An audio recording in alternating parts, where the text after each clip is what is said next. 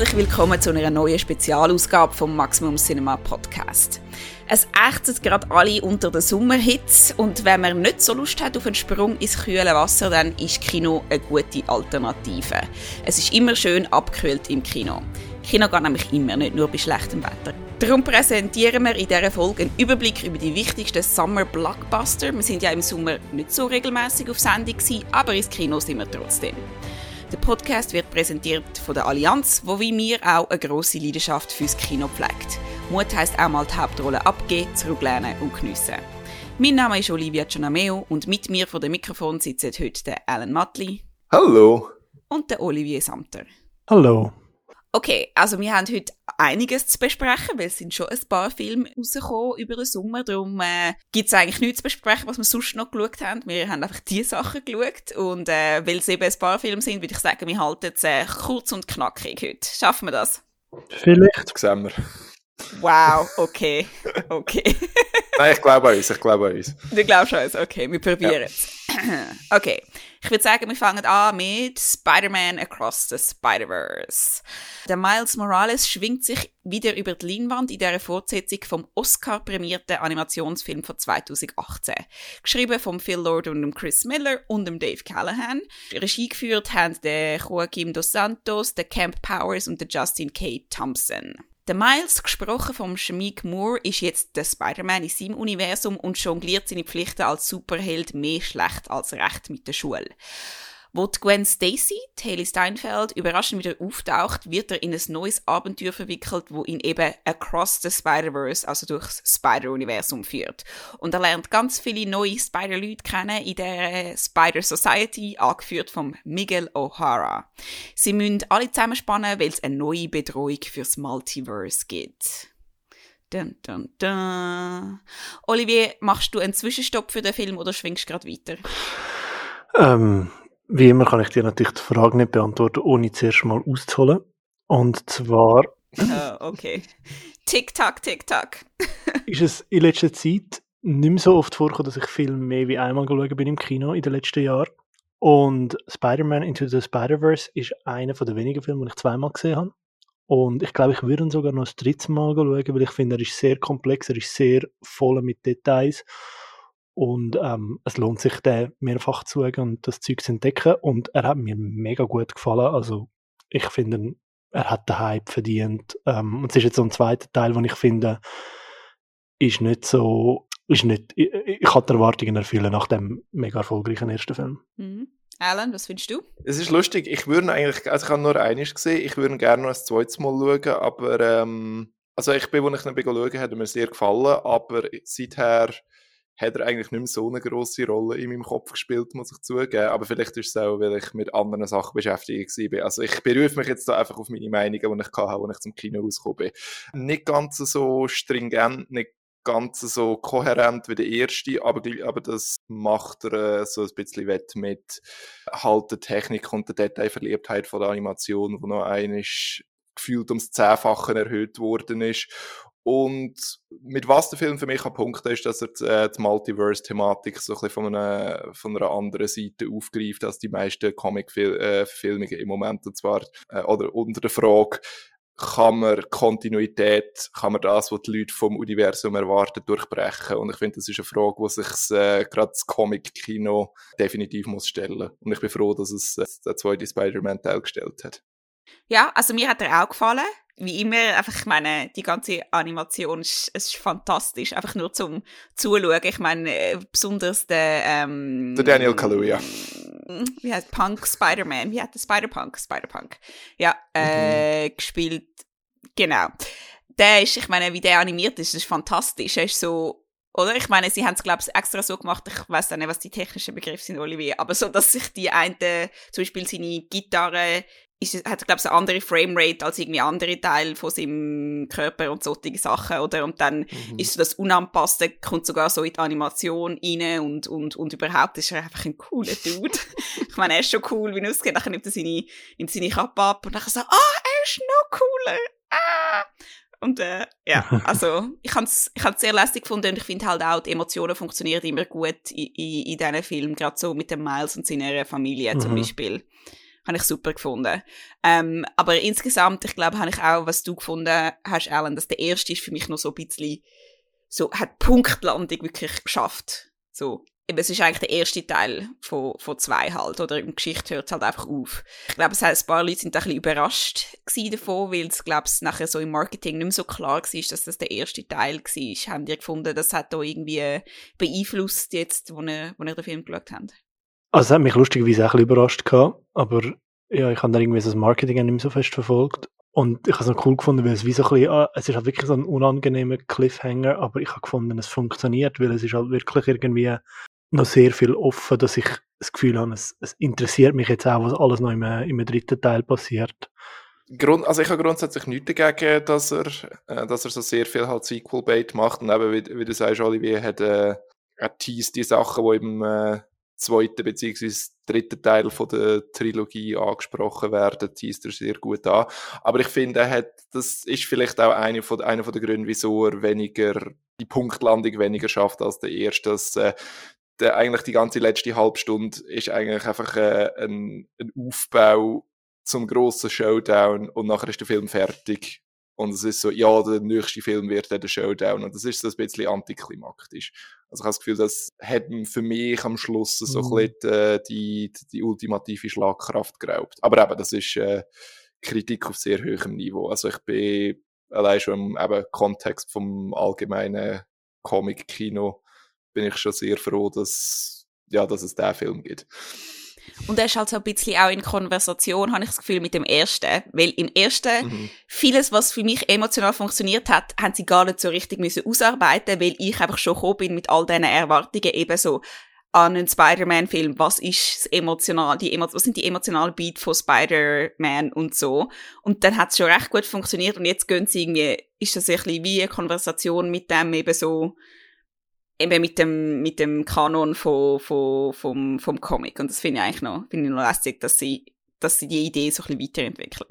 Ich glaube, wenn ich noch etwas Letztes dazu sagen kann, was ich, was ich schon auch finde, wo ich, wo ich ein bisschen gefährlich sind, also du vorher zum Beispiel rausgekommen hast mit diesen Framerates und so, ich habe das Gefühl, die Filme haben im Moment halt schon, ich meine, durch den Oscar-Gewinn einfach auch so eine, so eine Attitüde bekommen, dass einfach sie wissen, sie können irgendwie also, wenn ich das Gefühl habe, amix, also man muss wirklich aufpassen, dass dann nicht einfach auch Sachen passieren oder gemacht werden, damit die Leute eben beeindruckt sind. Also, ich finde zum Beispiel bei dem, beim Spider-Punk passt es mega fest. Aber ich hoffe einfach, dass es jetzt im dritten Teil dann nicht irgendwie einfach noch mehr Schneckschnack und noch mehr Zeug gibt, ohne dass es wirklich einen Purpose hat, weil ich, weil man ja einfach noch mehr muss geben und dann muss ja das noch toppen und man muss ja noch wilder gehen. Weil ich finde jetzt bei dem Film ist es gerade noch gelungen, dass also die verschiedenen Welten und es ist alles noch farbiger und alles noch wilder. Aber es ist natürlich schon ein gewisser Druck um und jetzt auch noch nach dem da und ich hoffe sehr fest, dass irgendwie das nicht einfach dann zu so einem bloßen Ding wird, wo man einfach macht, zum, äh, zum halt können erfüllen, dass etwas noch wilder und noch toller ist. Also ich glaube, das bringt es schon an. Ich bin sehr hoffnungsvoll, was das angeht, muss ich sagen. Hm? Ja? Okay. Wenn ihr aber noch ein bisschen genauer möchtet wissen, was der Olivier gefunden hat, dann könnt ihr auf Maximum Cinema seine Kritik noch nachlesen. Und sonst könnt ihr einfach auch Spider-Man Across the Spider-Verse auf Video on Demand schauen. DVD geht noch ein paar Monate. Okay, das bringt uns zum nächsten Film, und zwar Asteroid City. Und ich würde sagen, der Wes Anderson hat einfach wieder seinen Film gemacht. Alan, was haltest du von dieser Version? No! I'm just kidding. I'm just kidding. Okay. In Asteroid City wird der Wes Anderson sehr meta. Im Film, den er auch geschrieben hat, gibt es einen Fernsehbeitrag über das Theaterstück und die Hauptgeschichte vom Film ist dann das Theaterstück. Und in einer kleinen Stadt irgendwo im Nord in den USA wird eine Versammlung von jungen Astronomen ähm, abgehalten und ein Fotograf, gespielt von Jason Schwartzman, ist mit seinen Kind auch dort. Genauso wie eine lange Liste von anderen Wes Anderson Kollaborateuren und noch ein paar, die neu dabei sind. Ähm, sie werden alle in diesem Städtchen festgehalten, nachdem ihnen die Astronomie plötzlich näher kommt als geplant. Alan, hat der Film bei dir eingeschlagen? Äh, definitiv. Also, eben, es ist Wes Anderson. Äh, ich könnte, auch wenn es eine seelenlose Stilübung wäre, würde ich den Anderson noch äh, verteidigen, weil immerhin hat er einen Stil. Aber äh, nein, Asteroid City hat bei mir definitiv eingeschlagen. Vor allem beim zweiten Mal. Beim ersten Mal bin ich muss ich zugeben, fast ein bisschen überwältigend von, also von dem schieren Detailreichtum, wo wie bei Across the Spider-Verse da auch nochmal auf die Spitze getrieben wird. Aber äh, nein, ich finde es sehr äh, spannende Weiterentwicklung von dem, was der Wes Anderson so seit circa Moonrise Kingdom oder Grand Budapest Hotel macht. Einerseits stilistisch, also die wunderbare Mischung aus künstlichen Sets beziehungsweise künstlich aussehenden Hintergründen und äh, Location-Aufnahmen in der spanischen Wüste. Auch seine Auseinandersetzung mit äh, amerikanischer Geschichte und amerikanischer Kultur im 20. Jahrhundert ist wunderbar. Also es ist ein äh, Film, den man eigentlich sehr gut kann im äh, Doppelpack mit Oppenheimer schauen kann. er ist auch einfach äh, verdammt lustig. Also mir hat er, äh, mir hat er extrem gefallen. Olivier, ja? Ja, ja, ja, ja. Ich glaube, bei mir ist wie so der Punkt, dass ich den Wes Anderson seine letzten zwei Sachen halt nicht so berauschend gefunden habe, also Isle of Dogs und French Dispatch die sind mir irgendwie so ein bisschen zu, zu full of itself oder themselves. Es ist irgendwie so ein, bisschen, so ein bisschen zu fest um sie selber gegangen und bei dem Film irgendwie bin ich einfach mega unterhalten worden. Er ist mega wild, er ist mega überladen, aber irgendwie habe ich wie gefunden, Wes Anderson hat viel mehr Kontrolle gehabt über das, was ihm wirklich wichtig ist. Also ich habe mir so ein das Gefühl gehabt, ich habe immer gewusst, auf was muss ich mich halten in dieser Geschichte, um nicht mich komplett zu verlieren. Und bei The French Dispatch und Isle of Dogs ist mir das irgendwie schwerer gefallen. Also vor allem bei der French Dispatch. Und darum hat es mir einfach mega Spaß gemacht, weil es ist genau das gewesen, was ich gerne habe von Wes Anderson. Und es ist aber noch nicht so, oder nicht so überladen gewesen, wie der, der French Dispatch, wo für mich wirklich nicht so gut funktioniert hat. Und äh, was mir jetzt noch nicht so richtig angesprochen haben, was ich finde, ist auch sehr gelungen in dem Film, ist die Dramahandlung, weil die Dramahandlung halt einmal mehr so ein kleinen Hommage an die Leute ist, mit denen der Wes Anderson immer und immer wieder zusammen schafft. Also eben die lange Kollaborateurenliste ist, äh, ist ein Running Gag at this point, aber ich habe das Gefühl, dass sehr viele von seinen Filmen und jetzt eben Asteroid City extrem ist so ein Liebesbrief an die Leute, die ja, wo seine Filme oder wo Kunst zu dem machen, was sie ist. Und darum auch eben haben wir das, das Theaterstück, beziehungsweise die Fernsehaufzeichnung von einem Theaterstück als Rahmenhandlung, in dem klar wird, ja, der Regisseur und der Autor sind Figuren in einem Ensemble, aber äh, sie also sie müssen zusammenarbeiten mit Leuten, die Kulissen bauen, sie müssen zusammenarbeiten mit äh, Schauspielern, Schauspielerinnen. Dann gibt es auch noch Leute im Privatleben von den, von den Kreativen, die das Ganze auch noch zusätzlich inspirieren und beeinflussen. Und ich finde, das hat der Film sehr schön vermittelt. Ich will noch drei Sachen sagen. Erstens finde ich gut, dass du vorher Oppenheimer erwähnt hast, weil mir ist nämlich bei Barbie immer wieder Asteroid City in Sinn gekommen. Und zwar bei den ganzen Sets und dem Look von Barbie Land habe ich immer wieder mega fest mit so Asteroid City gedacht und das habe ich sehr cool gefunden. Zweitens, Wes Anderson ist im Moment das Thema im Stadtkino in Basel und im äh, Kino Rex in Bern. Die haben beide Wes Anderson Retrospektive und da kann man zum Beispiel auch Sachen wie Bottle Rocket, das ist sein allererster Film, gesehen, kann ich mega fest empfehlen. Und drittens, die Animatorin, die etwas sehr Wichtiges da wäre jetzt ein Spoiler, animiert hat im Film in Asteroid City, kommt das Jahr als Fantosch, das Animationsfestival, und erzählt über ihre Arbeit bei Isle of Dogs, aber auch bei dem Film. So, cool. Kommen wir rein. Das war es. Exzellent. So haben wir es gern. Zack, zack, zack. Okay, das ist Asteroid City. Wenn ihr noch eine andere Stimme möchtet dazu hören, ähm, Elena Stern hat die auf Maximum Cinema eine Kritik über den Film geschrieben. Und sonst könnt ihr, oder dazu, man kann ja beides machen, äh, könnt ihr Asteroid City noch in ein paar Kinos finden, aber man kann ihn auch auf Video on Demand schauen. Und das bringt uns zu Indiana Jones and the Dial of Destiny. Alliteration. Okay, der Indiana Jones schwingt seine Peitsche wieder immer noch gespielt von Harrison Ford, Ende 70, wird der abenteuerlustige Archäolog wieder in ein Abenteuer verwickelt, mit allem, was halt so dazugehört. Unbezahlbare Schätze, Nazis, lustige Sidekicks und ein Fedora. Etwas hat sich aber geändert. Es ist der erste Indiana Jones Film, wo Steven Spielberg nicht Regie geführt hat und der George Lucas gar nicht mit der Geschichte zu tun hat. Stattdessen sind der James Mangold als Regisseur und der Jazz und der John Henry Butterworth und der David Köpp und nochmal der James Mangold als Drehbuchautoren für den Film verantwortlich. Olivier, hat das neue Team im Griff oder wäre die Filmreihe besser begraben geblieben? Meine Meinung zum Film ist da, da, da, äh. So.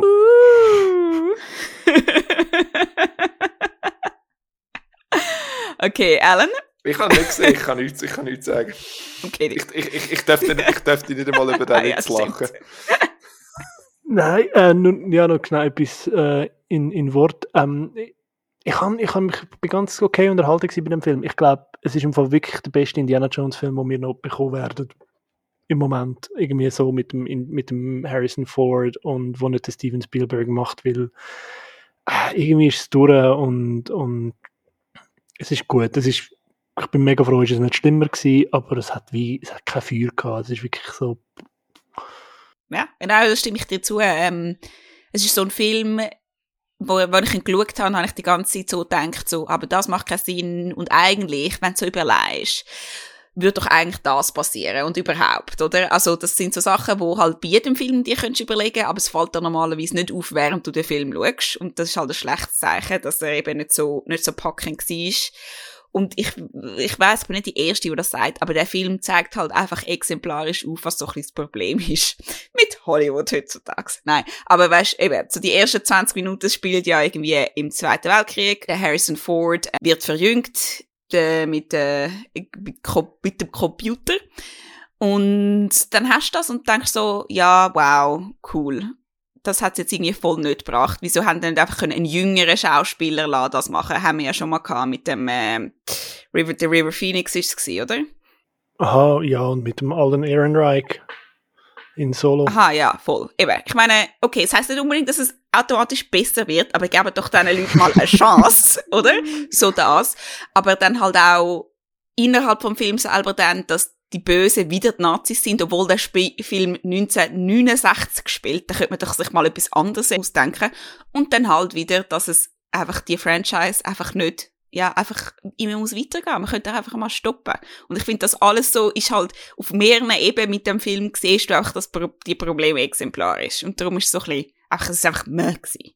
Wirklich. Also ich glaube, das erste mit dem, mit dem Alden Ehrenreich ist, ist nicht mal so fest ein Witz. Ich glaube, das ist so in die Hose gegangen, das Experiment mit Solo, dass das klar war, sie werden nicht den Harrison Ford nochmal neu casten in Jung, auch wenn es natürlich gescheiter gewesen wäre. Ja, ich aber ich glaub- glaube, Disney hat so fest Schiss. Ja, aber ich meine, das sind ja irgendwie 20 Minuten oder dann machst du halt die Sequenz kürzer. Und du kannst natürlich flexen, wie es technisch Oder? anbringst. Und also ich muss sagen, ich habe die Szene recht, also okay, recht überzeugend gefunden. Hat das, ich finde, die ersten 20 Minuten vom Film sind eben super. Und nachher geht es für mich abwärts. Ah, nein. Ui. Nein, habe ich recht langweilig gefunden. Ich habe nichts gesehen, es war viel zu dunkel, gewesen, es war choppy. Gewesen.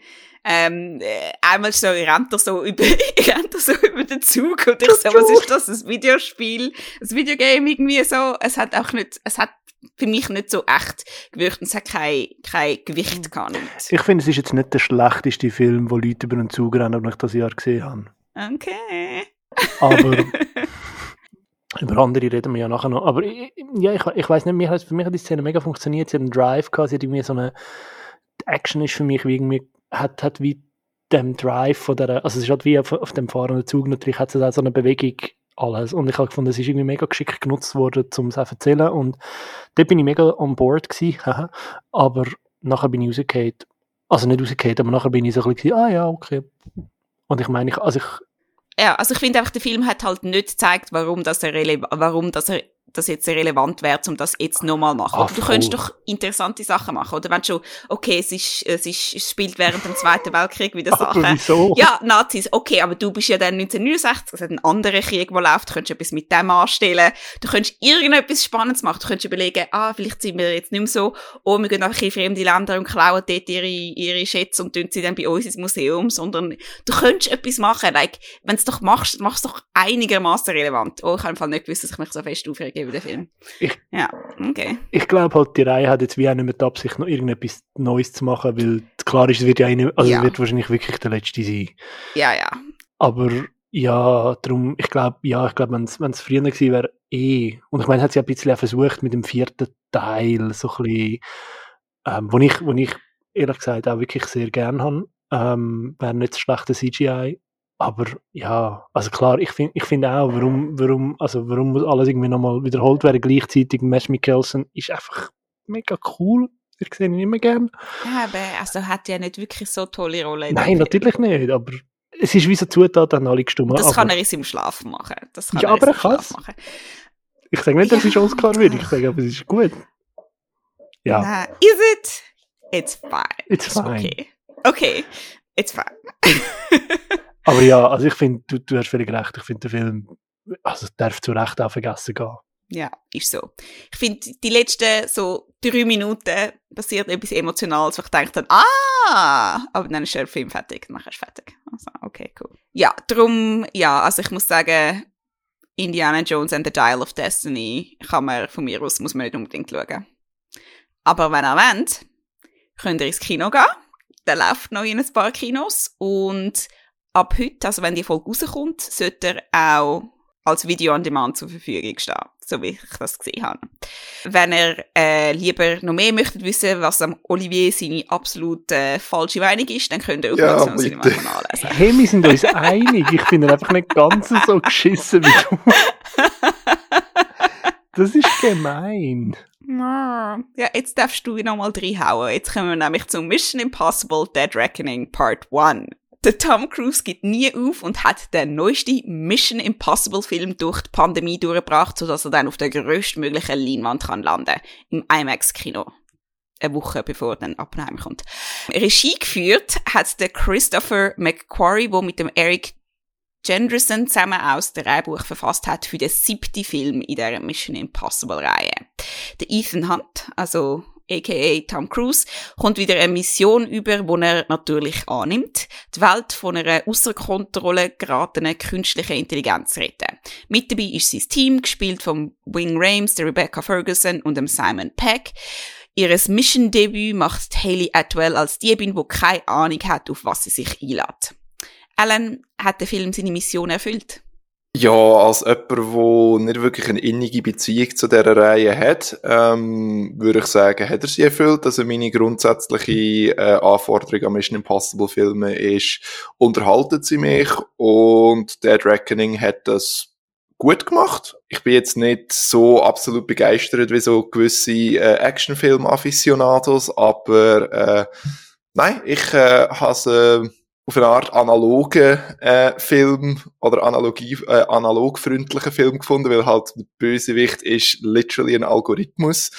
Äh, und das ist natürlich auch so ein, bisschen ein Meta-Kommentar von Tom Cruise und Christopher McQuarrie gegen halt so genormte und nicht fassbare Kräfte, die sich da in der, äh, in der echten Welt so tummeln und darum äh, positioniert sich Mission Impossible gerade unter dem Christopher McQuarrie ja sehr oft durch halt die gefährlichen Stunts, die der Tom Cruise macht.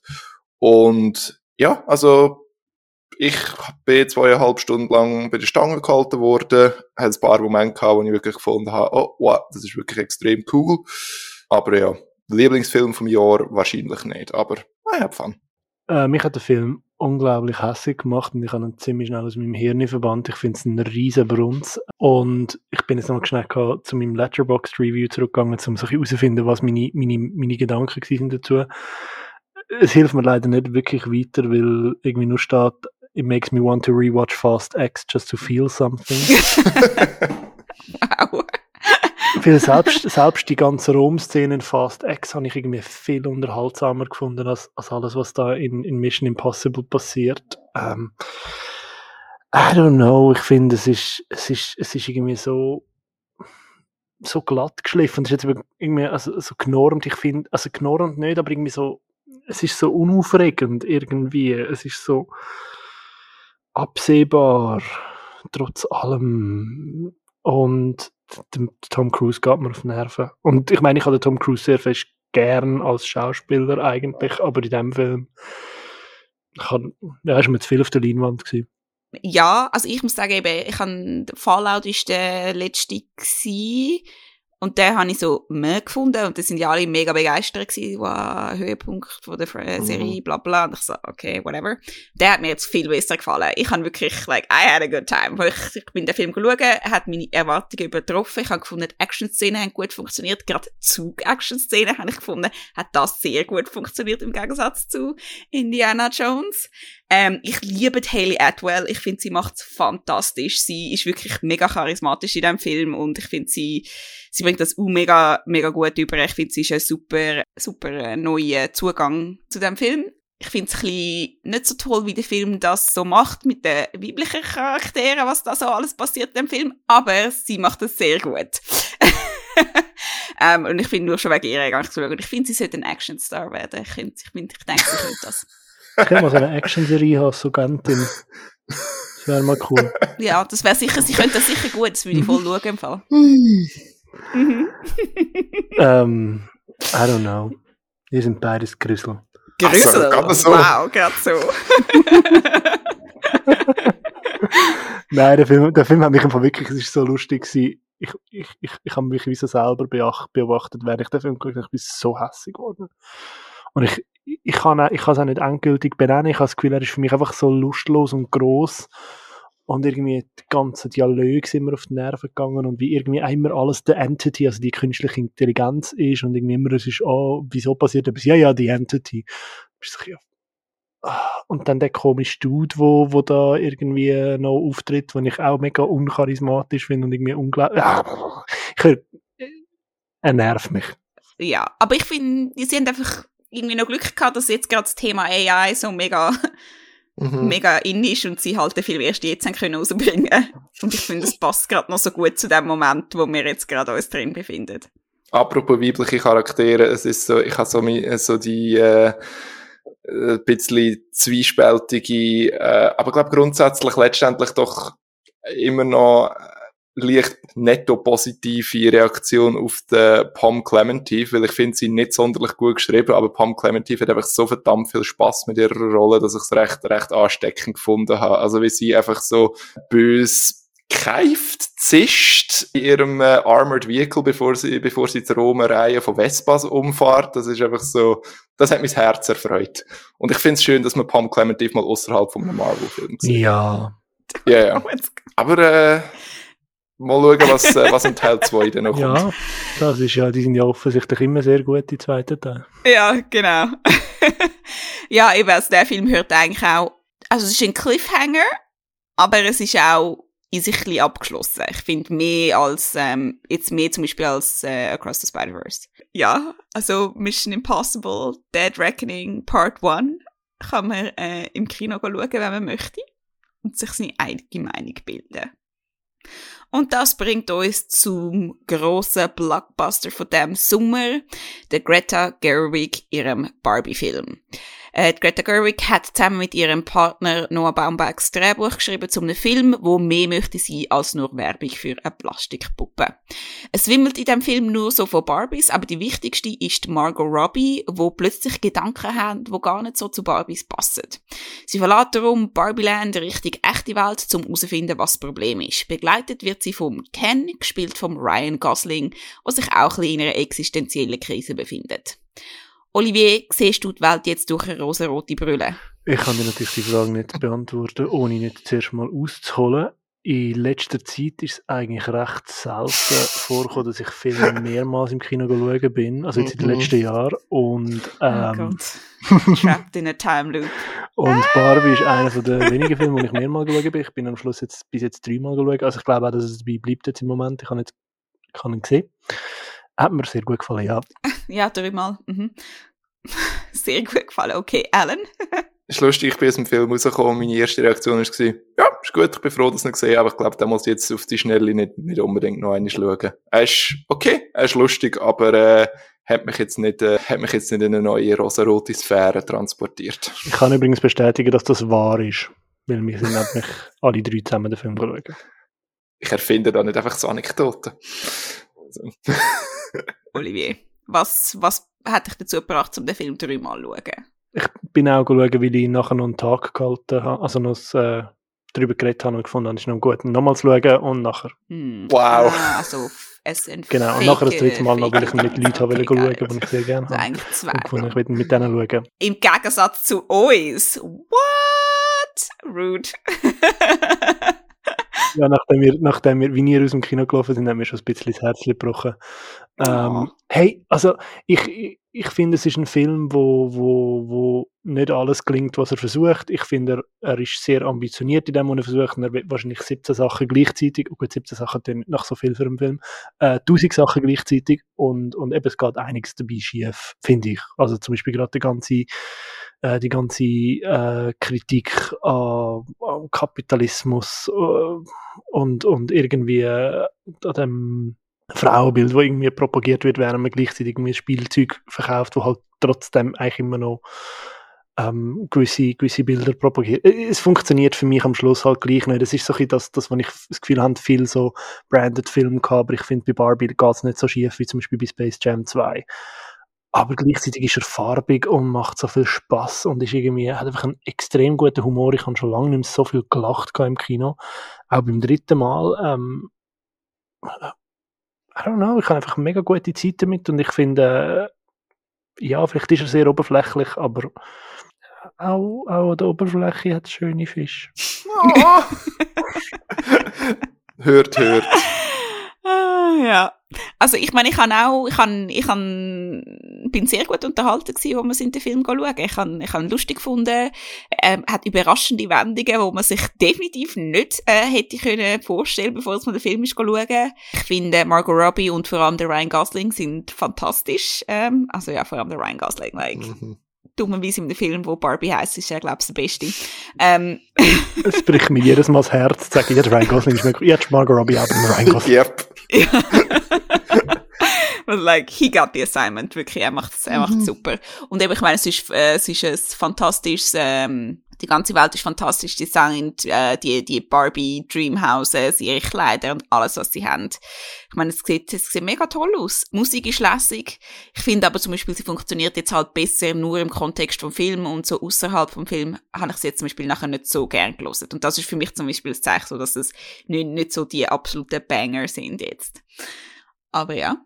Und eben so, dass der Feminismus vom Film ist so ein bisschen ja, okay.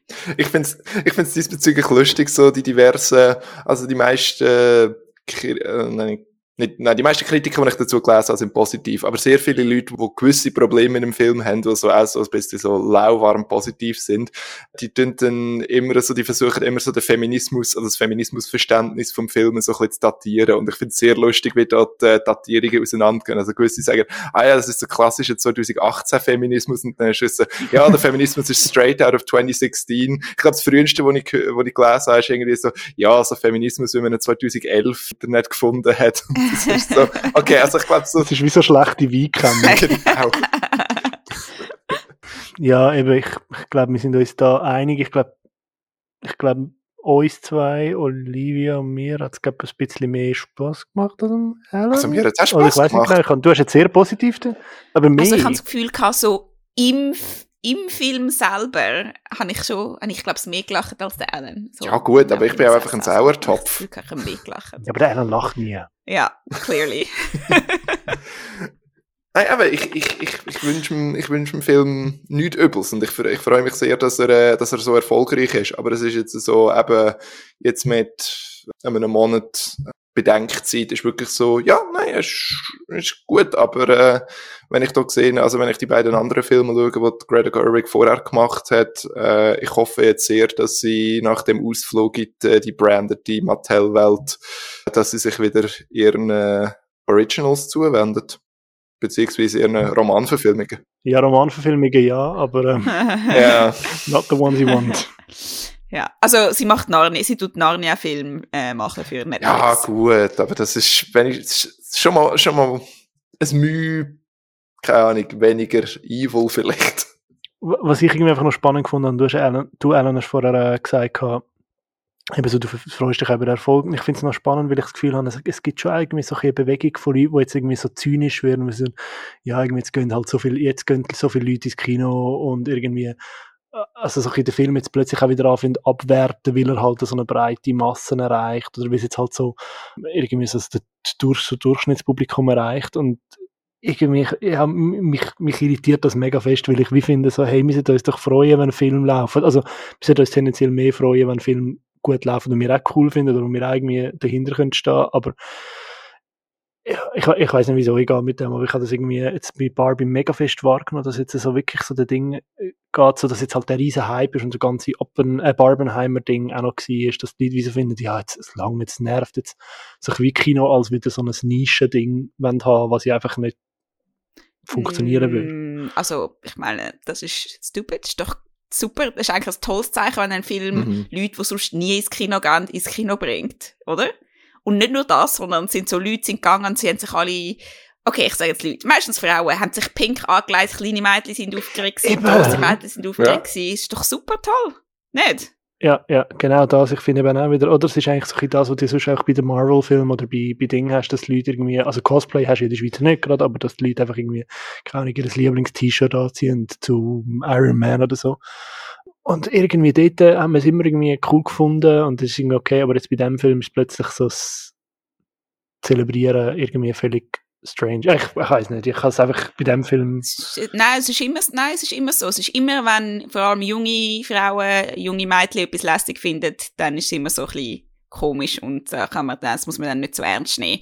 Wohingegen, äh, ich weiß nicht, Fußballfans sind die coolen, sind die coolen Leute. Aber- Voll das, das, ja. das auch, ja, eh. Voll, das, noch, das kommt eh noch dazu, dass das natürlich in dem Ding noch viel mehr mitschwingt, aber eben einfach so allgemein, so das, das, das Snobbige von, um, ja, jetzt reden halt auch normale Leute mit mir über den Film, den Greta Gerwig gemacht haben und über den letzten Greta Gerwig Film habe ich halt nur irgendwie können in einem Kulturpodcast reden oder mit, also ich, ja, ich habe das Gefühl, es, hat viele Leute, die jetzt irgendwie dort, ja, irgendwie so den Diskurs finde ich recht schade, weil ich irgendwie einfach finde, hey, ja, Film sollte doch möglichst viele Leute erreichen und es ist doch cool, wenn ein Film mal einen Hype auslöst oder irgendwie es in den Medien ist, ohne dass viel passieren muss. Vor allem ein Film, der nicht irgendwie das 24. Sequel zu etwas ist.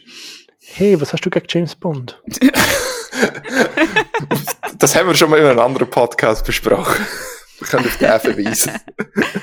Lasst euch definitiv nicht davon abhalten von Snaps. Ähm, geht den Film schauen. Barbie läuft nämlich immer noch im Kino und eben, ich würde sagen, auch wenn ich nicht hirnlos begeistert bin wie der Olivier, werdet ihr trotzdem sehr gut unterhalten sein im Kino. Hirnlos.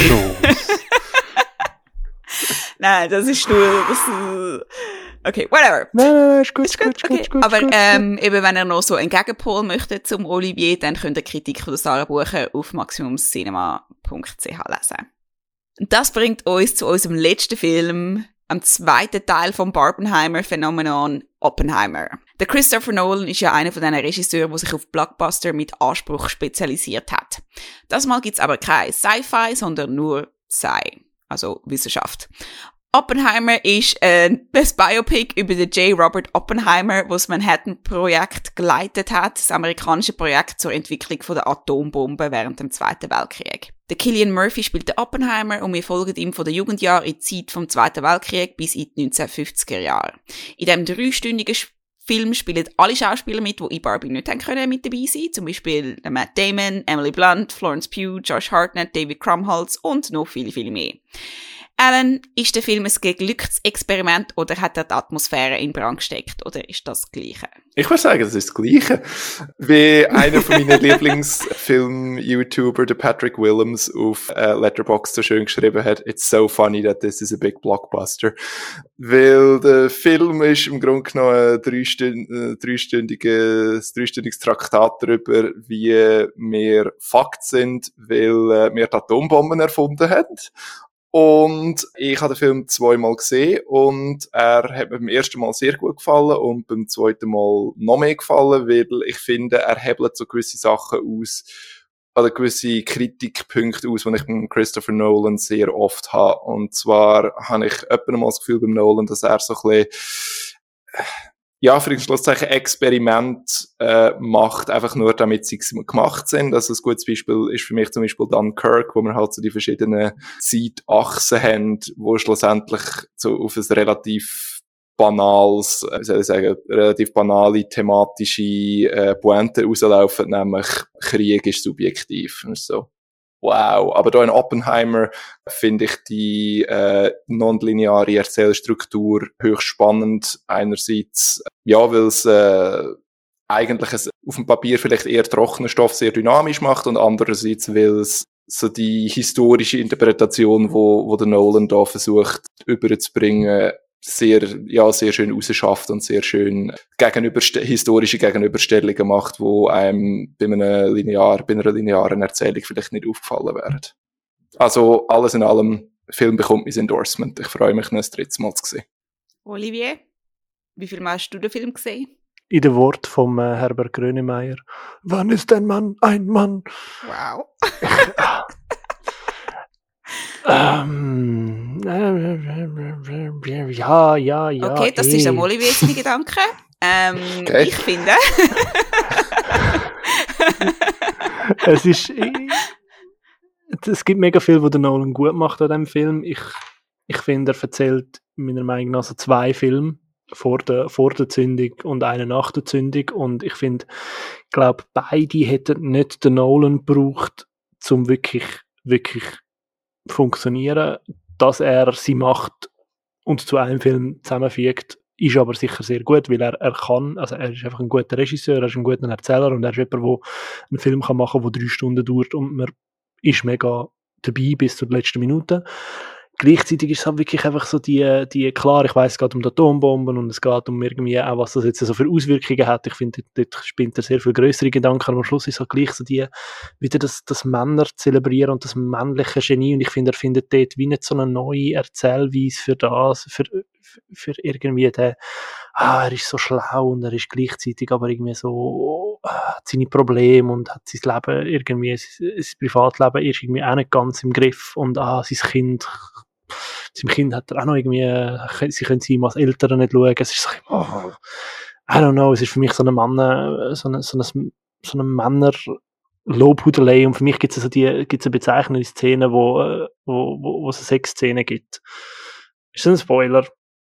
Im, im Raum mit dem Oppenheimer und alles andere Männer schauen zu. Und es ist irgendwie so eine unangenehme Szene, weil sie auch irgendwie wie, weil ich wie das Gefühl habe, sie ist, es hat überhaupt keinen Grund, um in dem Film sie zum so erzählt werden, dass möglichst viele Männer zuschauen. Und ich habe das Gefühl, es hat sich niemand irgendwie überlegt, wie ist das effektiv für die Schauspielerin in dem Raum zu sein, wo irgendwie alles so Männer ihr zugaffen, wie sie gerade Sex hat. Natürlich ist sie Schauspielerin, sie muss das können und so, aber es ist irgendwie wie so, es, es ist für mich so eine Szene gewesen, wo so Männerfantasie gust hat, was so, so nach dem geschmeckt hat und irgendwie, ja, ist das für mich halt so etwas, was ich wirklich in dem Film mega ähm, langsam wirklich so wie ein Hechers gesehen. Und ähm, es ist ja nicht nur eine Frauenfigur, die nicht gut geschrieben ist, finde ich, sondern halt die beiden relevanten Frauenfiguren, die so ein bisschen zu kurz kommen. Und darum, wenn du sagst, der Nolan kann gewisse Kritikpunkte, die du mit ihm immer wieder hast, nicht entschärfen, ah, entschärfen, äh, finde ich bei diesem Film zementiert er für mich halt wieder Kritikpunkte, die ich mit ihm habe und dass er einfach halt wirklich immer Filme über Männer dreht und dass er Frauenfiguren nicht erzählen kann. ja, aber Alan, du hast doch noch, du hast mal noch etwas sagen zu, zu dieser Kritik. Also einerseits, das ist, der Film ist überhaupt keine Lobhudelei über den Oppenheimer. Also ich meine, der Film handelt eigentlich davon, dass der Oppenheimer ein kompletter morale, moralischer Feigling ist. Also, Ja, Lobhudelei ist ein, ist, ein, ist ein sehr schlechtes Wort, aber so das, das, das, das gleichzeitig gleich wird ja irgendwie dieser Figur drei Stunden lang wird sie irgendwie angegafft und ja, weil es eine spannende Figur ist. Auch Männer können spannende Figuren sein. Oh, wow. aber du kannst natürlich auch sagen, wieso ist das Angaffen anders als jetzt von Barbie, die wir auch Margot Robbie anschauen und vor allem schauen wir sie dort auch an als, oh, sie ist so schön, so hübsch, bla bla bla bla bla. Also prinzipiell finde ich, schauen ist nicht ein Problem. Also ich muss auch sagen, ich habe den Film, mir hat der Film besser gefallen als dir, Olivier. Ich habe wirklich, äh, nachher bin ich recht lang, nachdem ich ihn gesehen habe, ich immer darüber nachgedacht, bin Sachen anschauen und so, und recht viele Kritiker darüber gelesen, und je mehr Kritiker ich darüber gelesen habe, auch wenn ich sie, auch wenn sie schlecht gewesen sind, also wenn sie den Film nicht gut gefunden haben, der Film hat mir nachher immer mehr gefallen und ich möchte eigentlich unbedingt nochmal schauen. Ich habe es einfach noch nicht geschafft bis jetzt.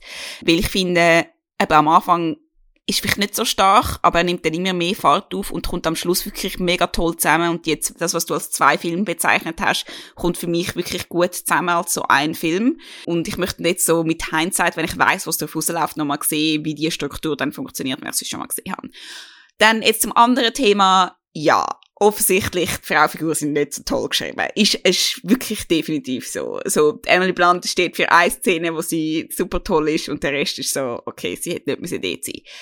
Ja, und das ist, äh, eben, das ist ein Kritikpunkt, wo mir bei ihm immer wieder vorkommt und so, ich meine, alle sechs Szenen sind so ein bisschen, I don't know.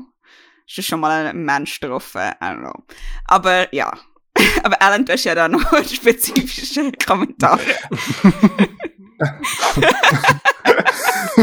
well, ja. Also äh, noch ein Kritikpunkt, wo, wo auch in Bezug auf andere Regisseure sehr oft, sehr oft genannt werden, aber wo ich, wo ich die Logik nicht ganz kann nachvollziehen kann, ist so, einerseits Kritik, Frauenfiguren sind schlecht geschrieben und andererseits Kritik, ah, der Film handelt von einem Mann, wieso machst du immer Filme über einen Mann? Aber ist es so, wenn die Frauenfiguren sehr schlecht geschrieben sind, dann brauche ich einen Christopher Nolan, wo, wo versucht, Geschichten über, oder Filme über Frauenfiguren zu machen. Es gibt genug andere Regisseure und Regisseurinnen, wo das best, wo das wahrscheinlich besser können. Also darum finde ich es so ein bisschen vermessen, die, die Kritikpunkte nebeneinander stellen. Eben, seine Frauenfiguren sind nicht grossartig geschrieben und das ist genau der Grund, wieso ich eigentlich glücklich bin, wenn sich der Christopher Nolan, wenn der Christopher Nolan einfach so ein bisschen sein Gärtchen bewirtschaftet und sich nicht auf Test rauslässt, weil ich glaube nicht, dass das ein gutes Ende wird haben, wenn er jetzt... Äh ja, das stimmt natürlich auf einem individuellen Level, aber du kannst natürlich dann sagen, aber er ist halt einer von denen, der Platz wegnimmt, Natürlich, halt ja. andere nicht können Geschichten über Frauen erzählen könnte man auch sagen. Ja, aber ich finde, das ist immer so, das ist immer, immer so ein so eine schwierig, schwieriges Hypothetical. Eben vor allem, und ich finde das gerade, gerade in einem Jahr, wo Oppenheimer 500 Millionen Dollar einnimmt und nebendran nimmt Barbie über eine Milliarde Dollar ein, ist so, offensichtlich nimmt es den Platz ja nicht weg. Also ich finde ja, so da... das mal. Also ich meine, schon muss man auch sagen, dass Barbie eine Ausnahme ist. Natürlich, also aber es ist so, nach, nachher, was dann einfach würde passieren, ist, dass der Christopher Nolan einen Film über eine Frau macht und die Frau, die Frau ist auch, wo Wunder, auch in der sehr wahrscheinlich auch in der Hauptrolle schlecht geschrieben und nachher nimmt ein Christopher Nolan einen Film mit einer schlecht geschriebenen Frauenfigur 500 Millionen Dollar ein. Also da habe ich lieber einen Christopher Nolan einen Film über eine gut, besser geschriebene Männerfigur. Ich finde die zwei, die zwei Kritikpunkte, die du vorher, die du vorher gesagt hast, wo, wo sich irgendwie durch irgendwie widersprechen oder so, äh, oder für dich nicht, nicht, nicht zusammengehen, ist ja am Schluss ja eigentlich für mich einfach so ein, ein einziger Kritikpunkt, nämlich das interessiere ich einfach mal für Frauenfiguren. Und klar, ja, klar, ja. Klar. Sie schauen den Florence Pugh und ähm, Killian Murphy, muss man da sagen. Ich meine, okay, ja. Ähm, und das Letzte, was ich noch schwierig finde, ist, ich gehe mit dir völlig einig, dass äh, das, das Visual vom Raum voll von Männern, wo äh, der de, de Florence Pugh und dem Killian Murphy dabei zu, wie sie Sex sind. Aber ich finde, ich finde es sehr schwierig, wenn man das, wenn man da irgendwie sagt, ja, eben, da ist irgendwie nicht, nicht darauf geachtet worden, dass es der Beteiligte wohl ist oder so. Hm, das, wenn das in einem Interview rauskommt oder wenn das irgendjemand äh, vom Set sagt, ja, aber sonst finde ich, ist, sprich, kann das der Schauspieler und Schauspielerin, also kommt man sehr schnell rein, dass man denen so ein bisschen auch die Agency abspricht. Ja, fair. Aber ich sehe, also Kritik am Visual sehe ich, sehe ich völlig. Ja, ich glaube, wir könnten noch ein Weile über Oppenheimer reden, aber leider haben wir keine Zeit mehr. Darum würde ich sagen, tun eure eigene Meinung bilden. Oppenheimer läuft jetzt im Kino und ich würde sagen, das ist einer von denen, wo man definitiv sollte im Kino schauen. Und im Oktober kommt er im Kino Xenix auf 35 mm. Für die nerdigen Nerds kann man dann schauen. Genau. Genau. ähm, und der Alan hat seine Gedanken auch noch verschriftlicht. Man kann das auf Maximum Sema nachlesen, wenn man möchte. Und das bringt uns zu unserer neuen Rubrik, der Fragerunde. Ihr, liebe ZuhörerInnen, könnt uns Fragen rund ums Thema Kino und TV schicken. Wir beantworten sie ausführlich und mit Liebe zum Detail. Die Frage, die wir heute diskutieren, kommt von der Selina und sie hat gefragt, wie viele 3D-Brillen habt ihr noch daheim und denkt ihr, ihr werdet sie je wieder brauchen? Ich habe viele 3D-Brillen. 20? Wow, okay. äh, zwei oder drei bei mir und etwa zehn bei meinen Eltern. Okay, ich habe drei und eine davon ist das Clip-On für Brillenträger. Mm. Genau. Oh, sieben Stutz oder Kita-Kino.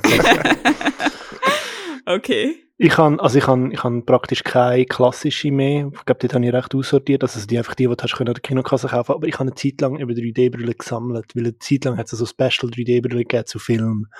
Ich habe eine zu Episode 1, so im Darth Maul-Look. Ich habe zu The Force Awakens vier verschiedene, die ich in London gekauft also Kylo Ren und äh, Ray-Brillen.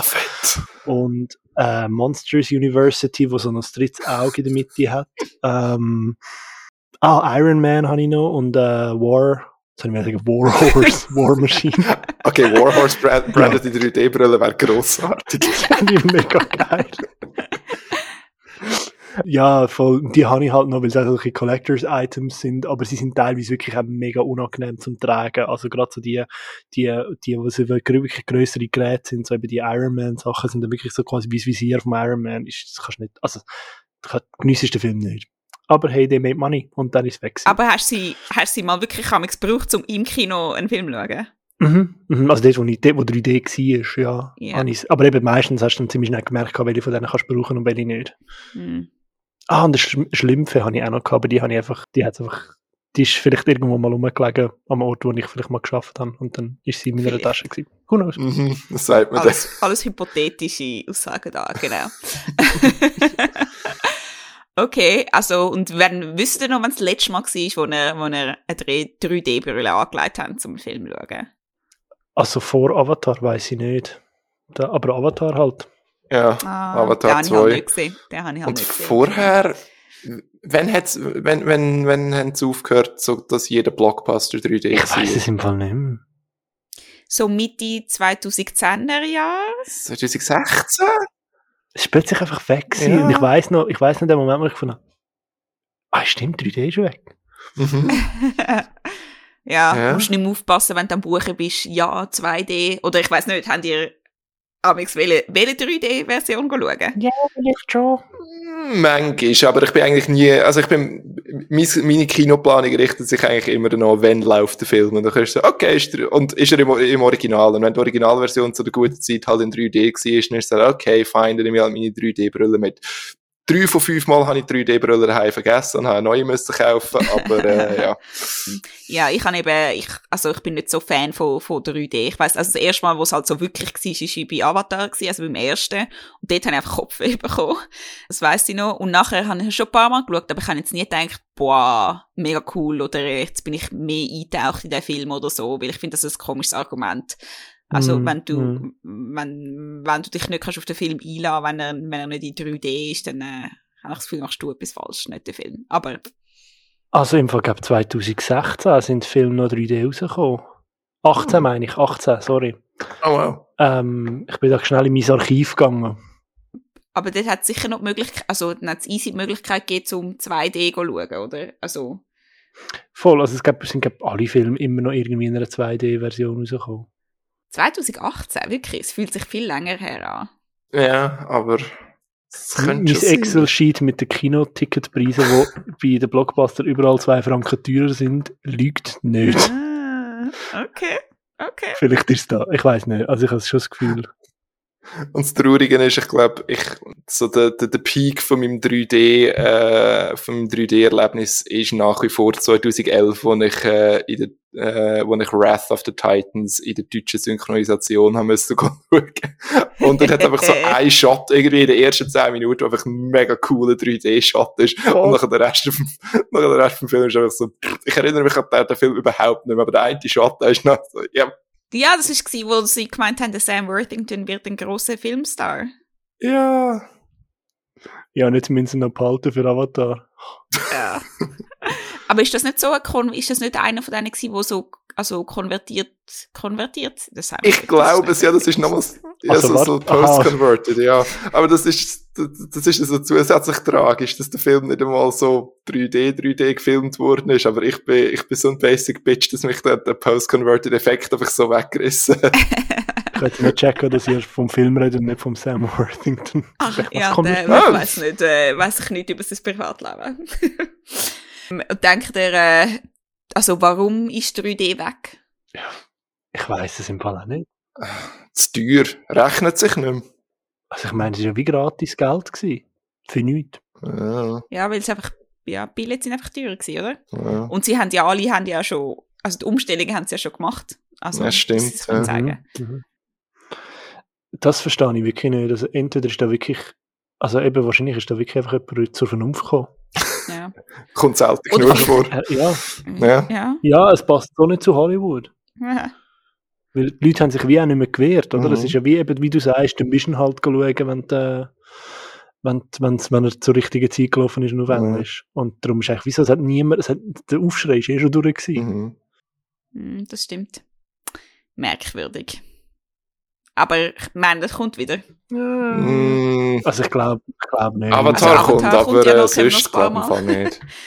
Ich glaube, das, ist, das könnte bei Avatar, bei den Avatar-Sequels noch so ein bisschen der, der, der Nostalgie-Boost sein. So, ah ja, jetzt graben wir mal wieder Dings, jetzt graben wir wieder 3D-Brillen äh, aus, gehen diese ein, alle zwei Jahre unseren 3D-Film schauen und dann verschwinden sie wieder in der Schublade. Ja. Aber ich meine, es hat ja schon mal eine Phase gegeben von 3D so. Wann? Ah, eins in den 50er und eins in den 80er Jahren. Also sind wir in den 2040er Jahren wieder on, on Ja. track. Ja, eben, wer weiß, das ist vielleicht so ein bisschen zyklisch. Okay, ähm, das ist die Frage von der Selina zu 3D-Brillen gewesen. Wenn ihr auch eine Frage für uns habt, dann schickt sie entweder an Maximum Cinema auf den Social Media Kanal oder an podcast at maximumcinema.ch. Und was läuft denn momentan noch auf Maximum Cinema, abgesehen von all diesen Rezensionen, die wir schon erwähnt haben? Äh, wir haben eine Kritik von äh, Matthias Etlin zum Film The Last Voyage of the Demeter, wo auf einem einzigen Kapitel aus äh, dem Roman Dracula basiert.